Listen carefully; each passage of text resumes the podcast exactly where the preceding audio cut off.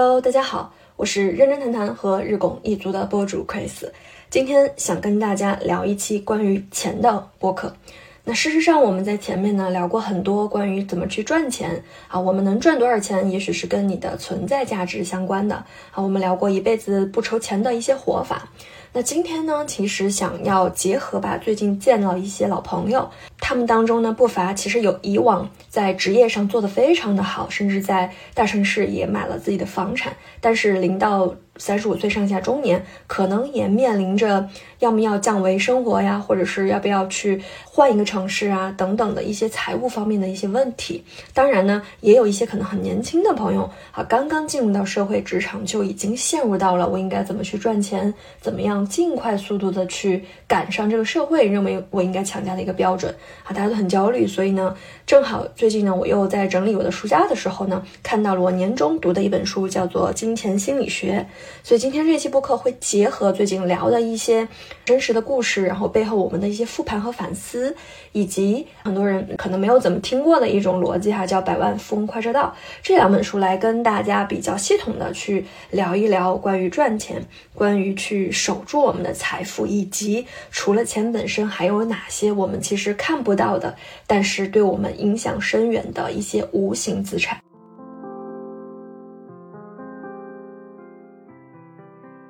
我们一辈子可能都离不开工作，因为它是支撑我们去生活，然后维系我们的关系，让我们可以去发展我们的爱好的一个很大的前提。但我不知道你有没有观察到你身边的一些朋友或者是家人亲戚，特别努力用力的去赚钱，有可能有些人赚到了，但是走到可能中年之后，会突然一下子陷入到非常困难的这种财务危机的状态当中去。也有一些人，可能你会觉得他没有读过专门的金融学，没有科班出身啊，但是他会有一种理财的智慧，他知道在什么时候应该去大胆的买入，他知道在什么时候他自己应该赶紧的去丢，摒弃人性的一些贪嗔痴，然后快快的撤出。哈，这些东西其实就非常的有意思。所以今天呢，想结合这本书，先去来跟大家从。首富、创富的维度去聊一聊，可能我们对于赚钱这件事情，以及对于真正的所谓积累财富，使用哪些东西，其实是认知可能会跟作者。或者书里面所提倡的一些东西是存在偏差的。当然呢，我不觉得说一本书作者的观点就一定百分之百对。所以，我们其实在看待一本书，或者是我们在去听一些别的跟我们不一样的观点，包括我的播客，其实都是可以用辩证的方式。有哪些你觉得是合乎情理，或者是你觉得很认可的，那我们就可以去接纳它，或者是呃借鉴。但如果说有些东西你其实觉得，不符合你当下的实际，或者是不符合你所在的处境，那我们也就可以屏蔽它。所谓的取之精华，去之糟粕嘛。那话不多说，我们就先开始进入到赚钱板块。说到赚钱呢，我觉得很多朋友应该非常的感兴趣，甚至呢，网络上也有蛮多教大家怎么赚钱、怎么抓住流量变现的一些机会。坦白来讲，我曾经也经历过，可能二十加的时候，非常的迷惑、迷茫。就是当你还不知道你真的热爱和需要什么的时候，哎，你会被一种莫名其妙的焦虑和一些所谓的外在的一些你需要去消费的这种信号刺激着，把你推向了一个洪流当中。然后在这个洪流当中，你就会不得已的认为，我在某个年龄节点，我在某个年龄节点。我就必须要获得什么，我就必须要有房，我就必须要有车，我要有多大的房，有多大的车，然后我就会陷入到无限的焦虑以及非常的着急的这样一个状态。因为大家也知道，你如果按照正常的流程读完书进入工作，哪怕你真的是门槛很高，还起点很高，进到很优秀的企业，那刚开始的这个薪水就只有那么多。所以你是不太可能说我在毕业啊两到三年之内我就多么多么高的一个收入或者是怎么样的。所以呢，那些可能一开始就是外界的认为说，哎，你九九零后或者是你九五后、八零后，你在什么年龄阶段你要标配多少的资产？其实这种东西以前我也是会被影响，但是慢慢的我会觉得说，它其实是一个干扰我们且未必能给我们带来那么多正向价值的一些错误信号。有了这些东西的话，你会被外界的一些标准和外界的速度以及外界的一些参考牵着走，达不到你就会焦虑，达到那又怎样？所以我现在的回想起来，我会觉得说我真正的改变，或者是收入上的这样一个突破也好，或者个人状态的一个改变也好，也是从我真正脱离了这一套评价体系开始。我不再用那些外在的标准去定义我自己，而是换了一个思路。这个思路就是作者在书里面去提到的：你的时间，你有没有随时可以去做自己真正想做的事情？而且你想做多久就能做多久的能力，因为这个东西它才是你无限投资回报的源泉。我实在是觉得太有感触了，因为我原先呢在大厂做产品经理的时候。我会觉得说，我每一天的时间都不够用啊！无论我多么努力的早起，我会发现精力有限。我最撑死了啊，七点钟起来。可是呢，我做不了多长时间我想做的事儿，比如读书学习呀，或者是探索一些个人能力的边界，我就得匆匆忙忙去赶地铁上班，我就得去坐班打卡。然后白天的工作呢，我拼命的希望说完成任务以后，能够挤出一些多余的时间，提升自己，或者是扩大自己的这个社交圈子。然而呢，我没有工作，或者是我的事情做完了，可是项目的事情没有做完，别的同事还没有走，那我也依然不能离开啊，甚至有的时候会加班到非常晚啊，人就会很疲。然后也没有所谓的你可以去随时想做自己的事情就能做多久的这个时间，你对时间是没有任何的灵活和掌控而言的，所以那你也不具备这部分的无形资产。再说到赚钱和创富这一板块，我先优先会把时间这一块单独去拎出来啊，这个可能是跟很多去比如说聊怎么赚钱、创造收入，我觉得可能会最不一样的点，也是这本书里面我非常喜欢的一个一个思路点。当时我看到这句话的时候，就马上把它标注出来，然后发了一条朋友圈哈，因为它跟我现在做的这个事情实在是太契合了。因为我现在做的是自由职业啊，做的是这种咨询顾问式的这样一个风险管理顾问。那我平时呢，大部分的时间是在服务我的这些有咨询需求的客户们啊。当时他们没有找到我去做这个咨询服务的时候呢，问我的时间其实都是我自己的，我可以去控制我今天。在什么地方去工作？我要在这个地方待多久？我也可以去控制。我在我想要去涉猎学习的板块，我可以去花多长的时间？那比如说，我在去年开始有去研究一些关于饮食方面的书籍，在今年呢，慢慢也开始去研究一些和睡眠啊、和我们大脑的运作机制啊和我们的一些时间管理、精力管理等等相关的一些书籍。那这些东西的前提一定是。你有足够的时间去学习和看，以及把这些东西都串联起来啊。那么做这个事情，它对我的一个很大的帮助是，我不仅仅让它去解决了我在生活当中的课题，比如说我学会了怎么样可以去控制我的精神状态，比如说在入睡之前可以让自己很快的从那种很兴奋、疲惫但是睡不着的状态。进入到一个慢慢的去激活我的副交感神经，可以平稳的，嗯，这个安静的，呃，平缓的入睡，进入到深睡眠，让每天的这种身心状态都非常的好。该工作的时候呢，能量满满；该休息的时候，得到足以的身心休息。这些东西其实都是通过一些阅读，对于理论的理解，再加以实践完成的。那它除了说改变我自己的一些生活课题以外，还有一些额外的价值，比如说。当我阅读完这些东西之后呢，我的一些客户，他除了在跟我去咨询他的这种业务方面的一些需求以外，那我们额外也会聊到很多跟这些相关的东西。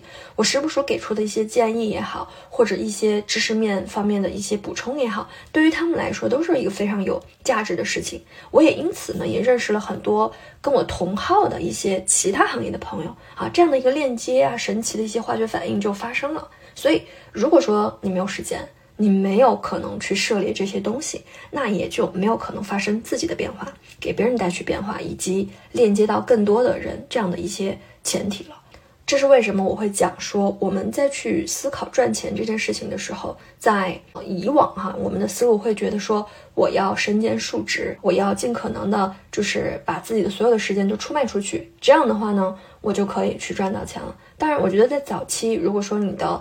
起点啊，或者是你的这个积累的比较少的情况下，我觉得它是一个历练的阶段。但是当你已经工作三五年了，或者是你已经干到了一个职场的中层，你依然还是在靠出卖你的体力、出卖你的时间去赚钱甚至包括你在创业这种状态，那你可能就需要去反思一下了，因为这种模式它其实是很有很明显的天花板的，而且你最无形和最宝贵的一个资产，也就是时间，其实是被占用了。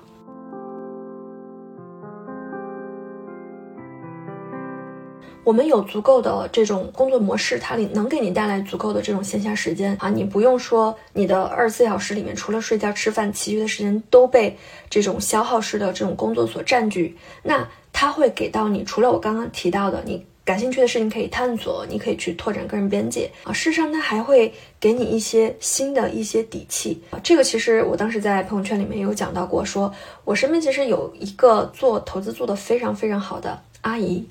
那她每一年其实自己不论是在 A 股市场还是美股市场，她靠自己去做这个短线也好，或者是做一些价值投资也好，收益还很高。根本的一个原因就是，在很多时候行情出现啊大的起伏也好，或者是大的一些外界的这种声音也好，他都可以耐得住、等得起啊。原因就是他一些其他的底层资产早已经用一些更安全的方式。解决了，而不是像很多人指望靠投资去暴富哈，让自己的身家性命全打里头啊，然后出现一点风吹草动呢，然后自己完全就全盘皆输。它不是这个样子，不是那种我在一根树上吊死的，而是更像像塔罗布在他的这个书里面提到的，它是多元的，它是杠铃策略的。好，我东边不亮西边亮，所以你等得起，所以你也能够等到更好的机会。那这个其实放在工作市场也是一样的，就像我上一期在认真谈谈跟简白聊的一期，为什么作为一个职业写手，你能够有底气去等待更好的剧本，而不是为了赚钱给什么拿什么？其实这个东西也是因为你有了其他的可以养活你自己的赚钱的稳定的收入来源，这样的话，对待你的爱好，对待你想要去投入的一些。机会也好，你也更有底气去做等待。其实最怕最怕的一种状态是孤注一掷，认为某一件事情它有前景，可是你没有一个周全的计划，时机也未必成熟，你的产品也没有成体系，但是你搭入了你的所有精力进去，这个时候呢，投入了很多精力甚至金钱，但没有得到对应的价值，甚至你的基础生活可能都会。受到影响，这种就会比较的消耗我们做这种事情的热情，甚至说可能越到后面，你就会觉得你原本很热爱的东西也会被压力或者是生活的一些拷打而慢慢的消磨。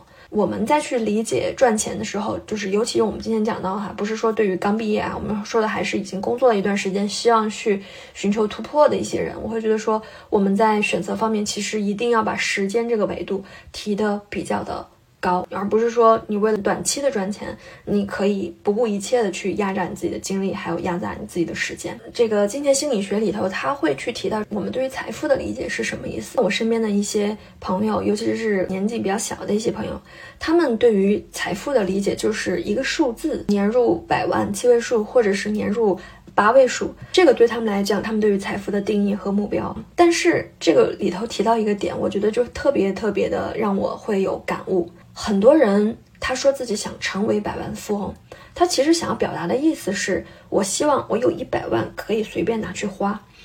但是真正的那些已经成为了百万富翁的人，他对此的理解其实是恰好相反的。他可能不是说我要有一百万可以去花，而是说我可以一直保持着我是这种百万收入啊，我这个级别的这样一个创富能力的状态。而是一种维持、一种经营的一种状态。我在前两年吧，我们去办一次线下的沙龙活动。我跟其中的一个来参加活动的嘉宾去介绍，我说今天可能主讲的是我的合伙人啊，那他实质上也在很年轻的时间就实现了年入百万的一个收入量级。我当时呢会觉得说，我讲出这个话的话，那肯定是会好奇如何做到的呀，有哪些经验可以分享，我可以去学习哈。但我没有想到的是，朋友他问出来的第一句话是说，年入百万是那个发型啊。我当时都懵了，我会想的是，那年入百万是一个什么样的发型？随即就歪歪出来了一个画面，那这是冲天炮的一个头像吗？就是要头发梳得高高的那种，越来越高来证明自己收入越高吗？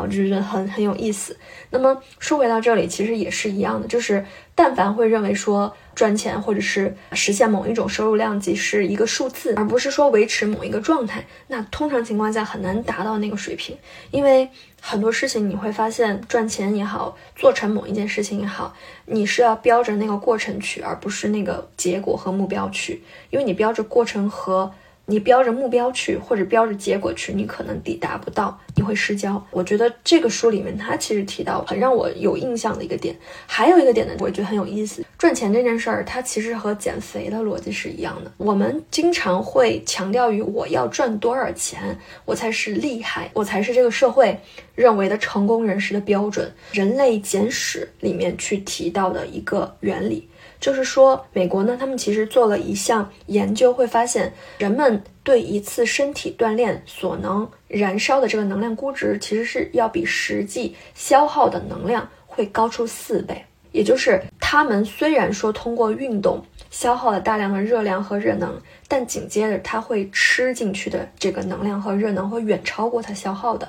这个东西跟你去赚钱和消费是一个逻辑。我们很多朋友，尤其是比较年轻的朋友，会对财富这件事情让它约等于赚钱。实质上并不是这样子，财富其实是赚钱减去消费，也就是你再能赚，但是你。管理不好自己的这个消费，或者是你的消费你不加以节制，那你赚再多，你可能都会是隐形贫困人口。我真的见过，我身边有蛮多的朋友，可能原先起点非常低，一个月可能就几千块钱的收入，慢慢慢慢靠自己的努力，当然也有时代的机会啊什么的踩对点了呀，他确实是实现了年入百万的这个收入。可是实现了这个年入百万收入之后，一有了钱，可能就会去买一些别人能够看得见的。认为他跟这个收入相匹配的一些东西，比如说车、衣服、包包，甚至是见啥买啥，就不带去看说明书的那种。买完了之后又不用，放在那块儿就是吃灰啊。这种其实他赚的很多，可是到最后他留不下来，就像活塞扯下来的一个蓄水池，你一边进，但你一边也在出，是没有意义的。我们去创富，跟它同等重要的，你要去控制好赚钱的模式和你消费的这个模式。把它和减肥去类比，你不能说你吃进去的比你消耗的要多，那你几乎就等于在做无用功。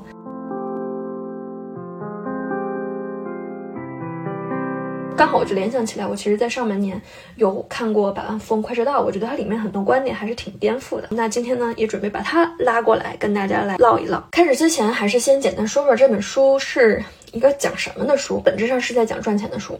而且它和我以往看到的很多讲财富积累的书有一点不一样的，就它观点非常犀利，非常鲜明。你应该接触到很多的理论，比如说复利理论，就是你要跟时间做朋友。你如果能找到一个储蓄的渠道，坚持定投，它可以给你一个年化百分之四或者是百分之五，常年累积啊，日积月累，你也能够实现一个很好的财富增值哈。这是大部分我们现在听到的理论。它讲求的就是我们要像巴菲特一样，我们要慢哈，我们要去。等待哈，做这个长期的价值投资。但是呢，我觉得这本书它比较犀利的一个点，它是非常鲜明的反对这种逻辑的。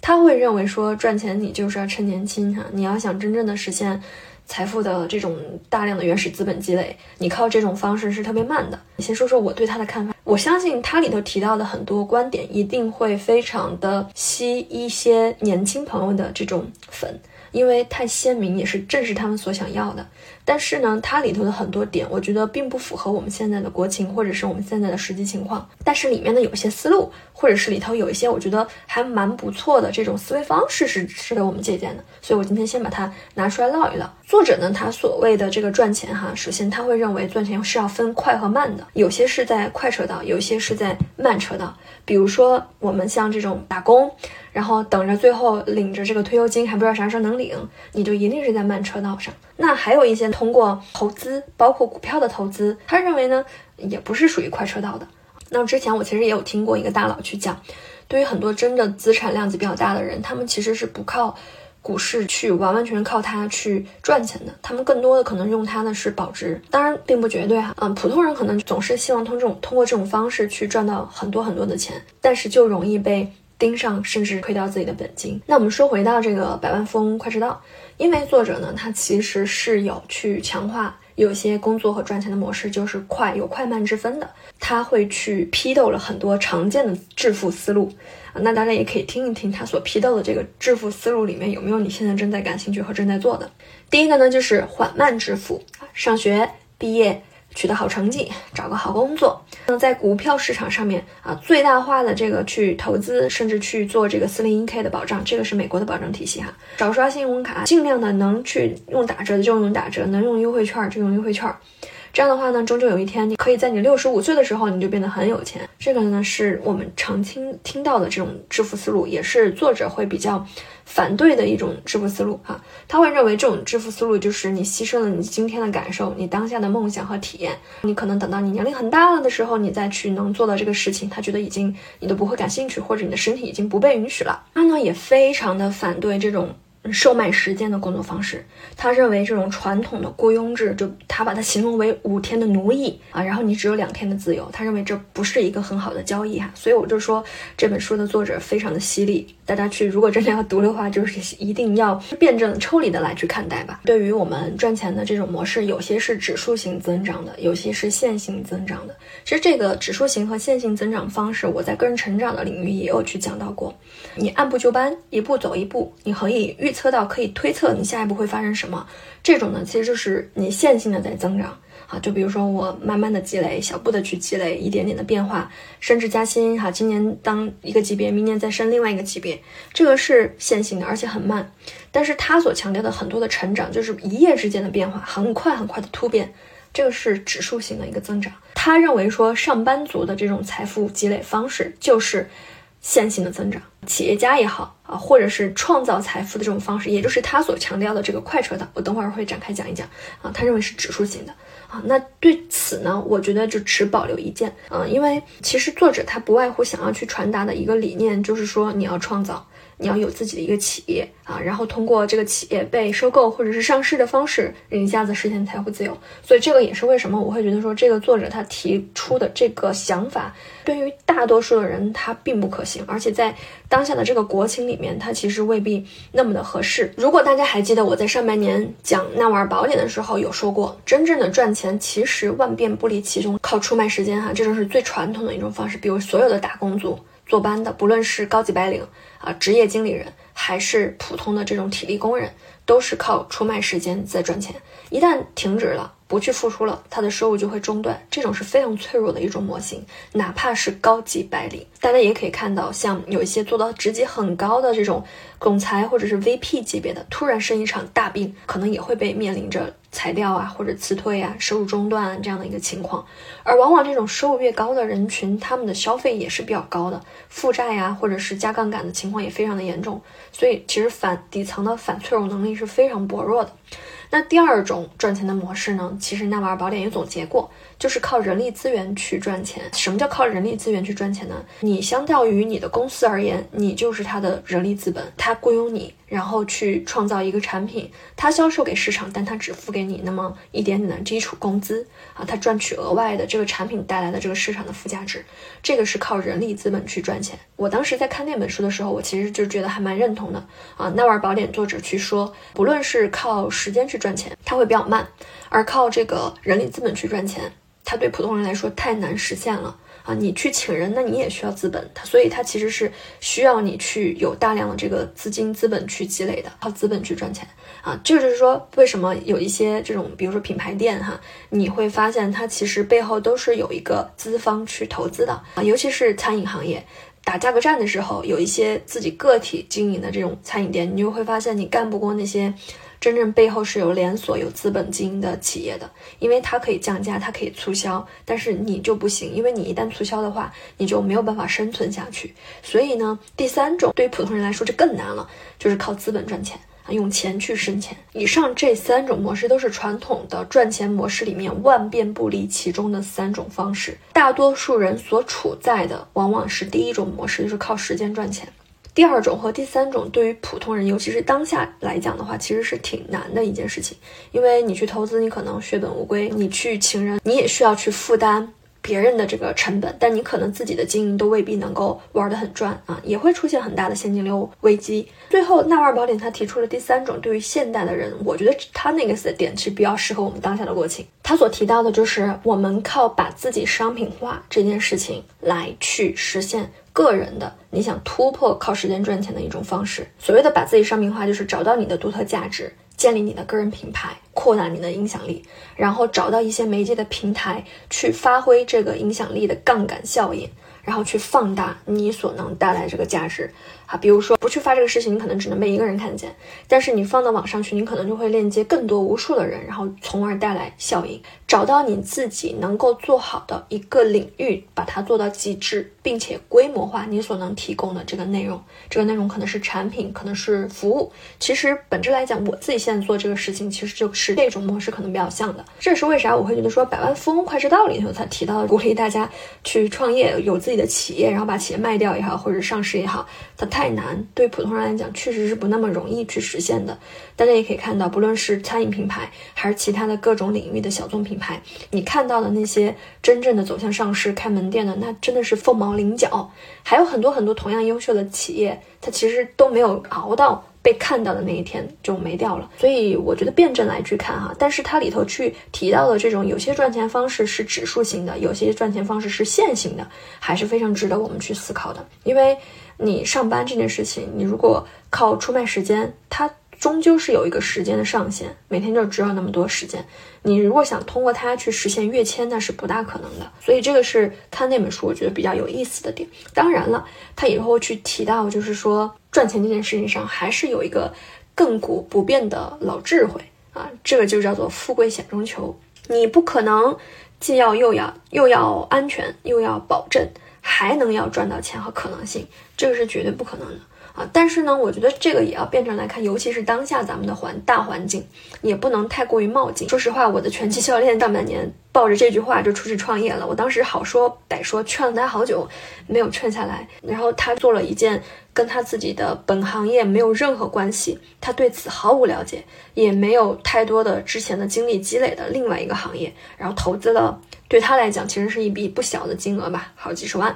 去做这个事儿。但是今年前阵子吧，九月份左右的时候，我再去问他，我说你那个，呃，小生意做的怎么样？哈，他就跟我说不行啊，黄了啊，已经准备再回到健身行业去找工作了啊。所以这个我想跟大家讲，辩证的去看待，富贵险中求。现在这个时机，已经不是说你有热血。你就可以做成的，你可能真的是抱着钱，带着热血，然后被撞着头破血，什么都没有啊。所以我会建议说，现在其实如果你想要去给自己一些突破和机会的话，不妨去找一些小而美的这种低成本试错的微创业机会。你不用把时间、金钱、人脉全搭上去，对吧？就像我们开个店，你得花钱，你得花精力，你甚至还得通过你的朋友啊、什么介绍啊去消耗这些东西。你不用把他们三个全部用上，你可能比如说最简单的、成本最低的一种方式就是用时间去试错。你投入你看好的一个行业，它确实是具备这种有一定风险，但是它有很大的天花板。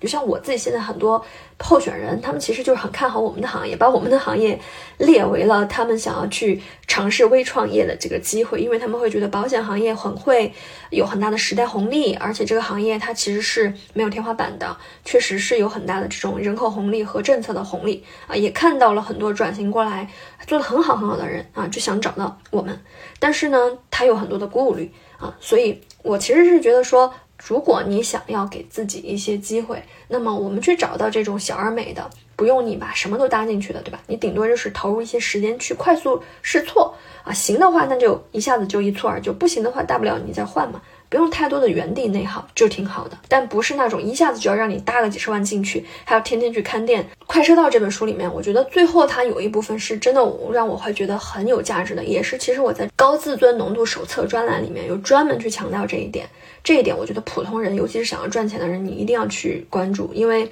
我们大部分人是在这一点所提倡的相反面思维。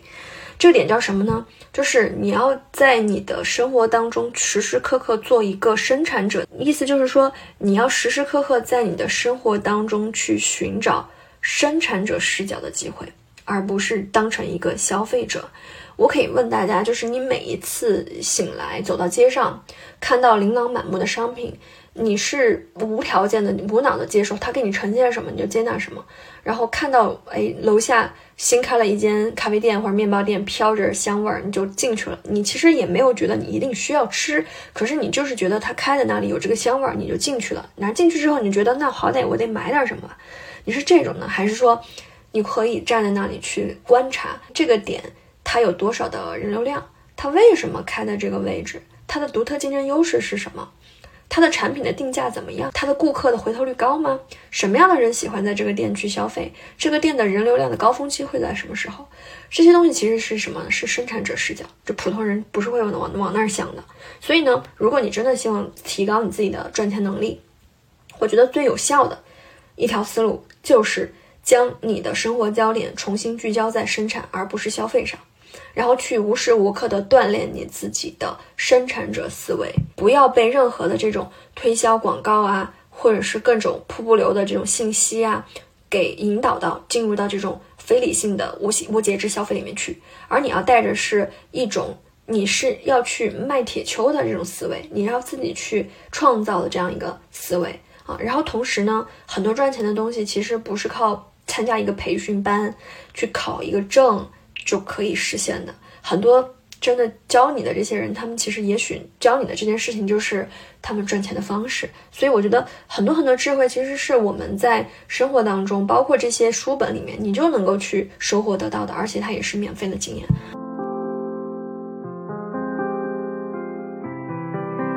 然后说回到我们的金钱心理学，在这本书里面呢，作者用了比较大的篇幅，其实是去讲了理财这个技能。首付的重要性啊，因为首付吧，它还不仅仅是不消费，还是得消费，只是说看你把这个钱我怎么花，以及花到哪儿去。那最近呢，有一本书其实比较火，叫《拿铁因子》，它里头也在去提，就是嗯，有些看似不起眼的消费，比如说每天去买杯咖啡，从小处积累，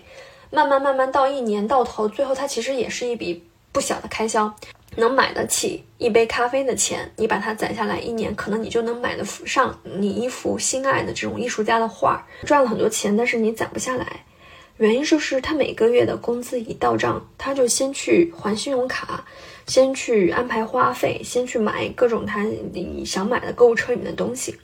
那如果是用这种模式去运作的话，很难不成为隐性贫困人口。那我们正确的做法应该是什么呢？你如果真的想要去存钱。留一部分，以防万一啊，应急呀，遇到大事儿不让别人去借钱啊这种状态的话，我记得我父母小的时候就是这样。虽然我在小的时候，他们其实也不是说，呃，赚特别特别多，就是普通的工薪，但我的印象当中，他们就有这个习惯，工资每个月一到账之后，就会留下来一笔，把它存起来。但反之，当时其他的有一些朋友，他们的朋友经常陷入到财务危机的状态，就是有多少花多少。所以呢。作者会去提到理财这件事情，它其实是跟你的智商没什么关系的，并不代表说受等受过高等教育、学金融的人，他就一定在理财这件事情上做得很好。除了说你要去管理好你的消费以外，你拿到这笔钱你怎么去安排，在什么样的账户里面去放多少资金，也是一样同样重要的科学。所以它其实是一个软技能，你怎么做比你懂多少特别的重要。因为我见过不少。这方面的一些朋友，你要问他怎么赚钱，怎么去理财呀，他能给你讲的头头是道。可是，一落实到实际，他该去无节制消费，该去乱花，他也照样去乱花，就完全还是凭本能啊，这种其实就不行。然后，作者也去提到过，就是如果一个人他是无法控制自己的情绪，哪怕他是个天才。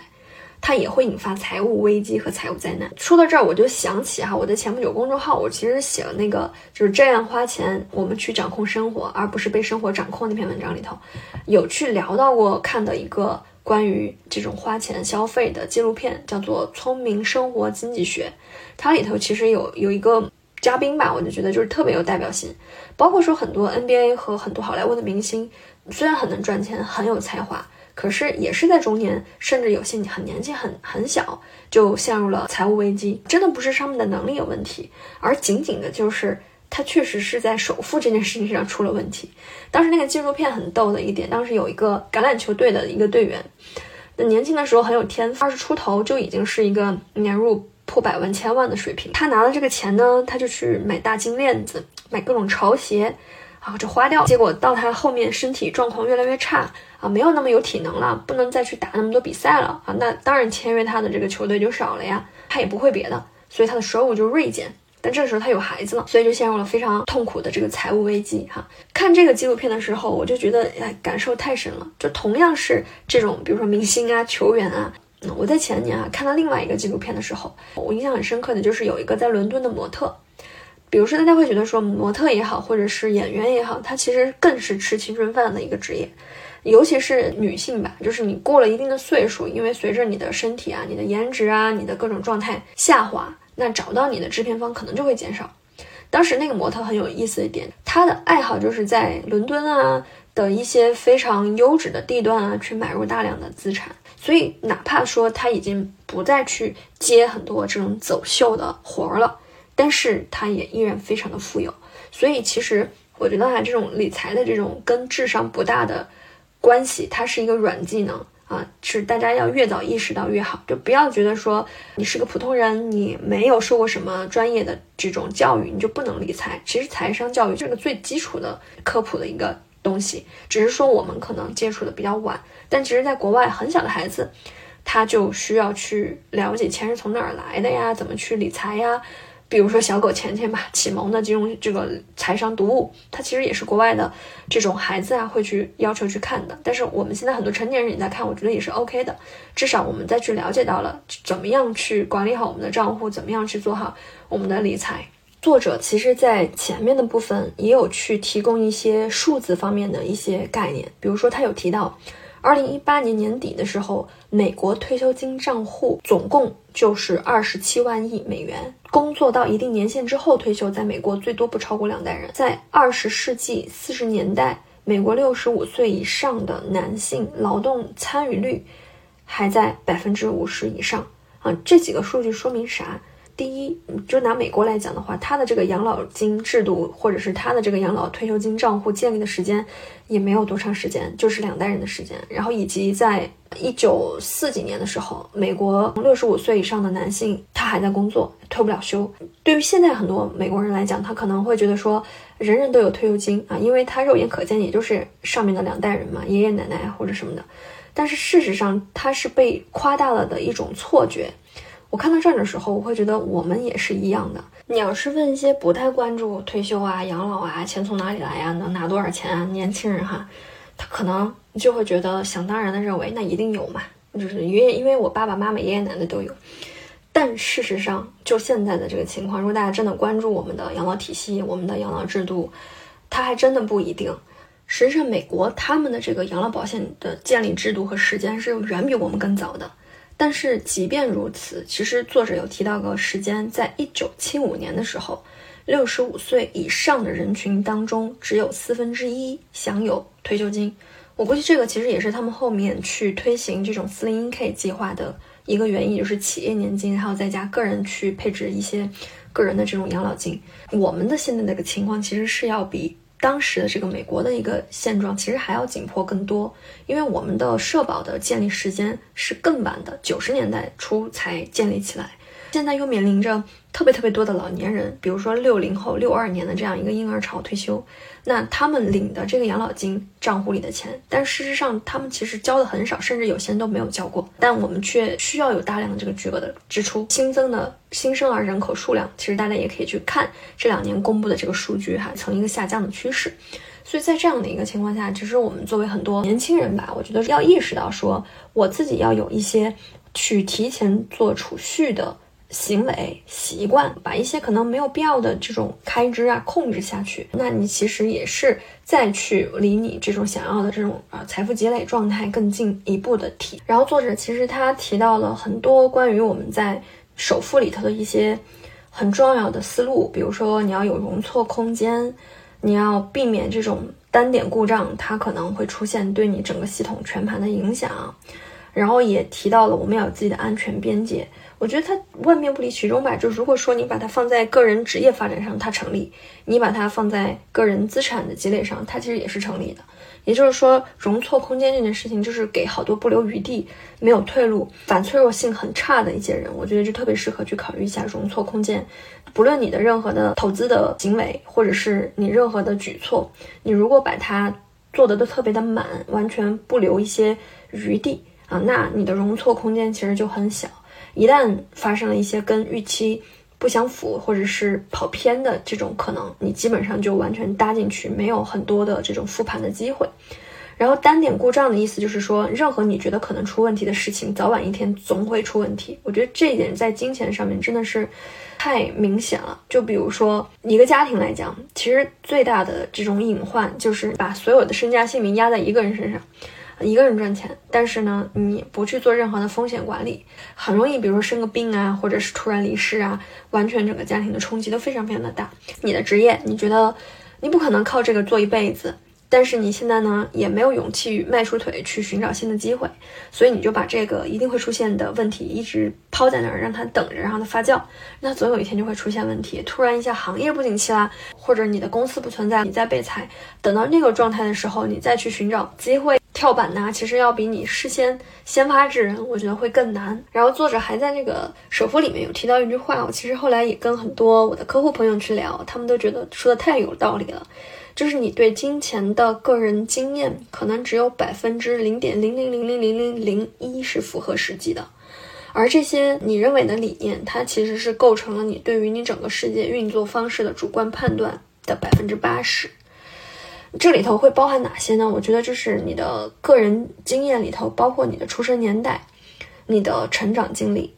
你的家庭经济状况、你的价值观、环境，然后国际的政治经济形势、就业政策、刺激手段等等，这些在你早年间的这些东西，它都会影响到你对于整个世界运作方式的判断，以及会影响到你日后的，不论是你赚钱、消费，还是你理财的一些策略。六零或者是七零后的姐姐们或者是哥哥们去讲。他们的一种思路就是，可能早些年比较幸运，踩到了点上，实现了第一波靠房地产去赚到了自己第一桶金的这样一个经历，所以他们一直会对房地产这件事情有一些执念，就会觉得这个是特别安全，一定会稳赚不赔的买卖。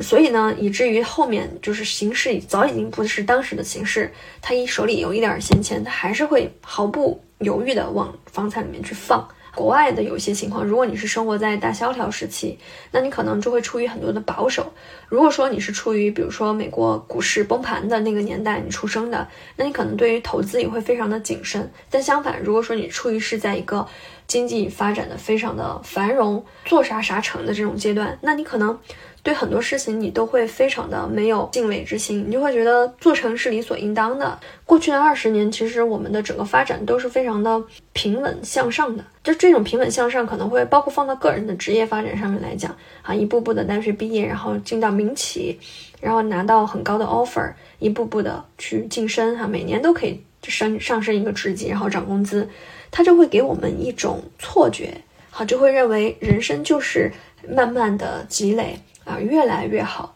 但其实不存在越来越好这个东西。任何的这种它的增长或者是事物的这个变化，它一定是波动发展的。也就是说，它不是那种直线型、一个斜线型的越来越好，它一定是有波峰、有波谷，可能有些时候它就是会下滑，它会有震荡，哈，它会有反复。所以，如果我们误认为说你的。资产积累，你的个人的状态、事业的发展都是越来越好的。你对此产生了执念，那当你面对经济下行期，面对一些短时间的这种波动，你可能就无法接受，而且你的理财习惯可能会成为你的一个累赘。就这也是为什么可能这两年有很多原来收入很高的人，他因为杠杆加高了，所以被迫去卖房，或者是被迫。去离开原来这种生活方式，其实这个也是跟我们在前面去聊复杂系统的时候也说到过，经济的发展、个人的发展，你投资赚不赚钱，除了努力、除了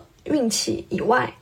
它其实还有很多外部的因素，就包括努力和运气这两个东西都是同时存在的，而且你很多时候很难控制，它还有一些努力和运气以外的成分，就是整个复杂系统的运作模式，可能你会受到别人的行为的影响，或者是别人的朋友的行为的影响，都是有可能的。纽约大学的教授斯科特·加洛维提到了一句话：任何事情都没有表面上看起来的那么美好，或者是那么糟糕。我觉得这句话其实放在我们去看待当下，特别特别的有帮助。就是当你很顺遂，你平步青云哈，你一定要有一些谨慎之心，你不要觉得这个东西就是你能力强，它可能有一些随机性。然后，当你陷入到低谷、万事不顺的时候，你也不要觉得说你这个人就一无是处，没有办法再翻盘。我觉得万事它都不是它表面上看上去的那个样子，不是所有的成功都源自于努力，也不是所有的贫穷它都是因为游手好闲。所以你在评论自己和评论别人的时候，你都应该去注意到这一点。就像作者他在去聊冰川时期，告诉我们，巨大的这个结果并不一定是需要巨大的力量。他也在去强调复利和微小增长的力量，所以我会觉得说，结合我们在上一本书去聊福格行为模型，以及去聊微习惯吧，我们会说，如果你有去想让自己积累财富、去创造、去变得更好这样的一个目标和打算，不要那么着急的希望说我一年内我就要实现它，或者我三十岁之前我就要年入八位数，这些东西其实你都是在去跟规律去在对抗，而且你非常的强求于它。有些事情它是不受你控制的，但你强加了很多东西在里头的时候，有有有的时候会容易事与愿违。所以我们可以用这种冰川时代的这种思维去看待它，就是你往你想要的方式去做。如果你真的希望去打破你的收入模式，那你就先看看你的赚钱方式是不是朝着那个方向走的。你如果还是在传统的这种职场，靠着出卖时间在赚钱，然后你扬言你要三十岁之前实现一个财务的。增长或者是收入的跃迁，那基本上是不太可能的。所以我觉得就是说，你从微小的一些行为，嗯，小步的去积累，去慢慢的打破和尝试。就像我在二十多岁的时候，也没有想过说我可以在三十岁之前实现什么什么。但是我一直在做的事情，就是在去试错，再去不断的尝试，然后打开心扉，而且很勇敢对待于我想要去。尝试和做的事情的话，基本上是没有半点的犹豫啊，不会说去想着走一半留后路啊什么的，因为你投入的很纵情，所以呢，你会忽略结果，而是会去专注于这个过程，你怎么样把它做得更好。而当你去集中注意力在这件事情上的时候，其实结果很多东西真的是自然而然的。然后还有一个点，我觉得作者在提到也很重要，他是其实是想要表达，不论是在投资还是创业，我们现在看到的。做成了的人，你只会看到他的成果，你不会看到他在这之前他经历的东西，他的失败。就像我也有很多想要找过来转型加入我们的朋友，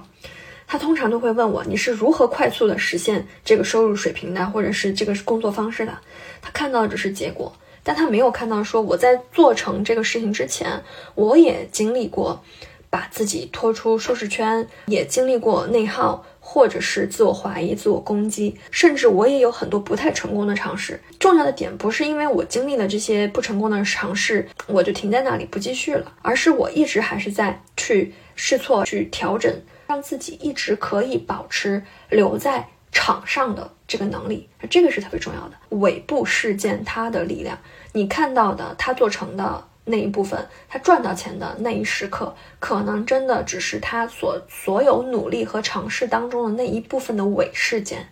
所以呢，如果你看不到这点，你就总希望走捷径，总希望赚快钱，总希望一定有什么特殊渠道，就容易跑偏。如果你能注意到尾部事件和尾部生理这个东西，那你就会知道，你一定是需要先把自己留在场上。保留自己不下牌桌的机会，你才有可能说，不论是在投资、在创业上面，去让自己可以真正的最终获得成功，而不是说还没有揭晓谜底之前，你已经消失不在了。读这个书的时候，会有一种跟一个价值观比较一致的朋友在对谈的感觉，包括他对幸福感的一个理解，它不在于是你要赚多少钱，你要拥有多少的资产和财富，而是作者在这本书里面反复去强调的。你能够对自己想做什么、什么时候做、和谁一起做具有掌控力，因为掌控力它才能够带来幸福感，而你是需要有意识的靠赚钱啊去换取时间自由，然后给自己这种我可以掌控时间，我可以去做自己想做的事情的这个权利的。所以呢，我觉得最后吧，就是经常大家看完一本理财的书啊也好，或者是听完一个什么理财方面的内容，就会让别人说，那你是怎么做的？你是怎么配置的？包括我很多客户啊，找到我来去做一些规划的时候，也会问我你是怎么买的，或者他是怎么买的，你就直接让我去照着买就行了。我通常情况下会给出来的结论就是，我无法告诉你该怎么做，在我不了解你的情况下。啊，因为我觉得大家也要警惕这句话。如果一个人他可以完全不了解你的情况下告诉你你可以往这儿还是往那儿，一定要警惕。不了解你的情况下给出来的建议，它是没有任何意义和针对性的。就像作者他也举其他，我无法告诉你应该如何去管理你的财富。如果说我不了解你的财务目标、时间规划和理财动机的话，所以其实我们做 broker，我觉得这个也是最大的一个契合点。不像普通的销售哈啊，就目的只是聚焦于去促成，我们的目标一定是结合需求。我不了解。你的需求的情况下，我没办法给你方案，因为我们是需要在建立一个需求梳理、洞察和管理需求对齐的前提下才去做这个事情的，好吧？以上呢就是这一期关于我们去怎么创富、怎么首富，以及拉到了这个啊百万富翁快车道，去跟大家聊一聊跟金钱相关的。话题，那也欢迎大家在评论区啊留言。大家对于听完这期播客有什么样的疑惑或者是问题，以及大家感兴趣的话题，好，那么我们可以在评论区做一个简单的小小的讨论。那以上我们就是这期的播客，我们下期再见。